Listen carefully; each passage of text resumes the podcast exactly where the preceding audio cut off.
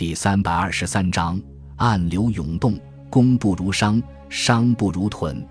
重庆西郊孔祥熙公馆客厅内，一个白净面皮、满脸阴冷之气的公子哥斜靠在沙发上，皮笑肉不笑地对坐在对面的中年男子说道：“杜老板不愧是商场老手，短短两个月时间就收购了两千多吨粮食，几十根条子转眼就到手了。我这点粮食根本就上不得台面，区区几十根条子，你孔大公子哪里会放在眼里？”做富家翁打扮的杜月笙笑眯眯地说道：“咱们没有那么硬的后台，只能出点笨力气，赚点小钱。不像你，粮食、布匹、药品、汽车，凡是紧缺的都能搞得到手，真是让人羡慕啊！”孔令侃冷冷一笑，说道：“杜老板，不要开玩笑了。我姨丈已经不在了，父亲也下了台，现在的重庆已经是孙百里的天下，我们这些平民百姓还有什么后台？”杜月笙缓缓说道：“可是宋子文还是财政部长啊，多少总会照顾你这个外甥吧？”孔令侃冷笑着说道：“舅舅本来就看我不顺眼，在上海的时候又曾经因为收购朱宗的事情翻过脸，他才不会照顾我呢。你舅舅不是不想照顾你，只是在目前的情况下已经自身难保了。”蜷缩在客厅角落沙发上的戴笠说道：“咱们过来是商量大事的。”你们就不要再兜圈子了。孙大总统先生已经磨刀霍霍，准备大开杀戒了，必须先想出些对策才行。对策？孔令侃激动地说道：“我的对策最简单，你老兄派几个手下，直接把他干掉就行了，不论花多少钱都没有问题。”不行啊！戴笠摇了摇头，说道：“我虽然还是军统调查局的局长，可是手下的人员已经被裁减了大半。”而以前的得力干将又几乎全部被派到沦陷区搜集情报，手头可用的人没有多少了，那就用杜老板的人。”孔令侃斩钉截铁地说道，“重庆是咱们的地头，干掉他还不是轻而易举的事情，没有这么容易。”戴笠提醒道，“总统府的防范非常严密，再加上他的警卫营是从福建带过来的嫡系，甘愿死心塌地为他卖命，很难下手。在外出的时候。”又额外增加军事情报处的特工来保证安全。这个部门虽然是刚刚成立的，但是特工全部是从原来的十九路军情报处调过来的，咱们也插不进手去。杜月笙也不赞同采用暗杀的手段，他说道：“孙百里在福州的时候，曾经被日本特工暗杀过一次。所谓吃一堑长一智，他肯定会严加防范的。另外，国民政府和军队当中支持他的人还是占多数。”咱们真把他干掉的话，不知道有多少人会要我们的命，那怎么办？难道就这样坐以待毙？孔令侃愤懑地反问道：“孙百里已经准备对我们动手了，再拖下去的话，连挣扎的机会都没有了。”戴笠急忙安慰道：“我把这么重要的消息通知二位，就是想借助你们的雄厚财力，从经济上打垮孙百里，迫使他主动辞去总统的职位。”然后鼓动代表们选举宋子文接替，这样一来，既可以达到铲除孙百里的目的，又能够保证得到美国政府的援助，岂不是两全其美？杜月笙点了点头，说道：“戴局长的意思是要我们把重庆的物价抬起来，造成有价无市的局面，迫使市民向政府施加压力，咱们再乘机推波助澜，是不是？”“是的。”戴笠恶狠狠地说道。和民生关系最直接的就是粮食、布匹、药品和盐巴。咱们只要把这几种生活必需品控制起来，就不怕孙百里不就范。说到这里，黄褐色的眼珠里面射出残忍的光。等他下野之后，疏于防范的时候，派几个人把他干掉，不就一劳永逸了吗？然后发出嘶哑的笑声。对，就这样干。孔令侃急切地说道，恨不得马上就能把孙百里杀掉。这个半路杀出来的总统，不但断了自己的财路，而且时刻威胁着自己的生命安全，必须先下手为强。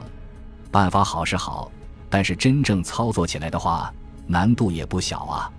老谋深算的杜月笙考虑问题比孔令侃这个公子哥要深刻的多。四川粮食欠收，但是湖南、福建、江西和两广的收成都还过得去，以福建的财力和运输能力。完全可以在很短的时间内调运大批粮食和盐巴过来，咱们有没有能力把这些全部吸收掉？另外，杜周南正在全力组建物价平准稽查大队，准备采取强硬手段查禁打击囤积。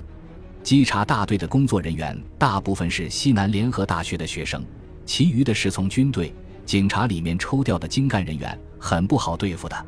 杜老板多虑了，戴笠阴险地说道：“我已经和唐恩伯商量好了。”由他们第一战区向国民政府催粮，那里是前线。孙百里胆子再大，也不敢不运粮食过去。这样一来，重庆市面上的粮食还能有多少？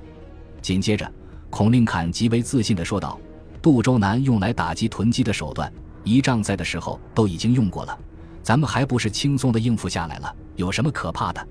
杜月笙还是感到不是很放心，说道：“此一时彼一时呀。”委员长在位的时候，很多事情都是睁一只眼闭一只眼，所以大家才能够安然无恙。现在可是动真格的，必须有妥善的办法。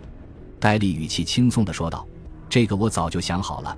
成都行辕主任是咱们的人，买回来的粮食和盐巴全部转运过去，藏在行人的防空洞里面；布匹就直接藏在军统的仓库里面。药品站的地方小，随便找个地方都能够藏得住。实在不行的话。”可以让汽车拉上，在周边的几个县来回兜圈子。他们就是想破脑袋也找不到。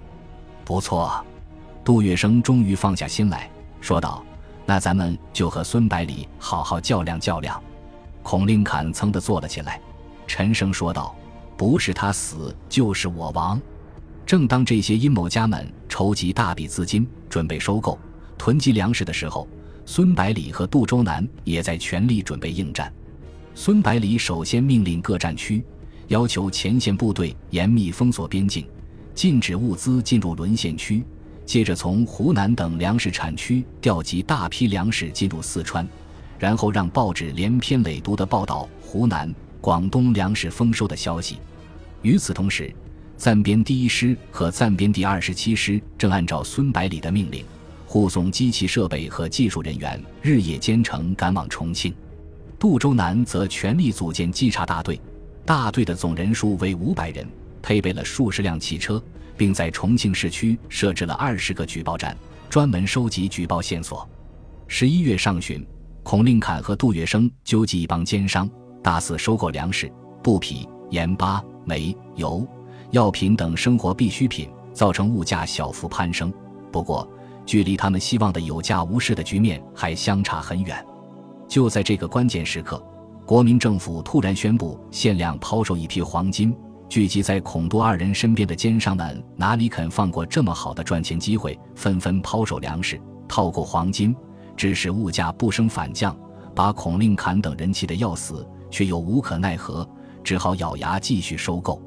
十一月中旬，两个暂编师抵达重庆，孙百里当即命令他们控制市区各交通要道。然后统一指挥物价平准稽查大队、重庆市警察局、警备司令部稽查处、宪兵队，外加黄金管理局的管理执勤人员，总共数千名军警到全市市场、商店、工厂、公司、仓库、车站和码头进行全面突击大检查，一举查获被奸商囤积起来的粮食两千多吨、盐巴数百吨和相当数量的其他生活必需品。其中就有杜月笙和孔令侃等人的货物，于是孙百里毫不客气地把包括杜月笙和孔令侃在内的这些奸商们全部收押。杜周南随即安排稽查大队召开记者招待会，公布囤积居奇的奸商名单，宣示政府打击囤积的决心，并鼓励市民举报。短短几天的时间内，各界群众纷纷把自己手头掌握的奸商情况向市政府和稽查大队报告。使奸商纷纷落网。紧接着，军事情报处的特工又发现了被孔令侃和杜月笙等人囤积的粮食的藏匿地点，从而把戴笠和成都行辕主任暴露出来，随即被投入监狱。国民政府随即把查抄出来的生活必需品平价抛售，促使物价迅速回落，很快稳定在比较合理的水平上，然后马上停止了抛售黄金的行动。此时。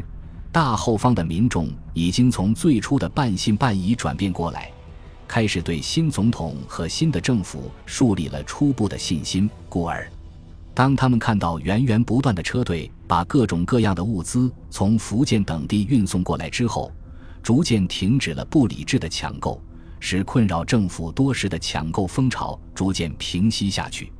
紧接着，得到资金、技术、设备和技术人员支援的大后方军工企业开始逐渐恢复正常生产，在保证军队供应的同时，提供了很多的就业机会。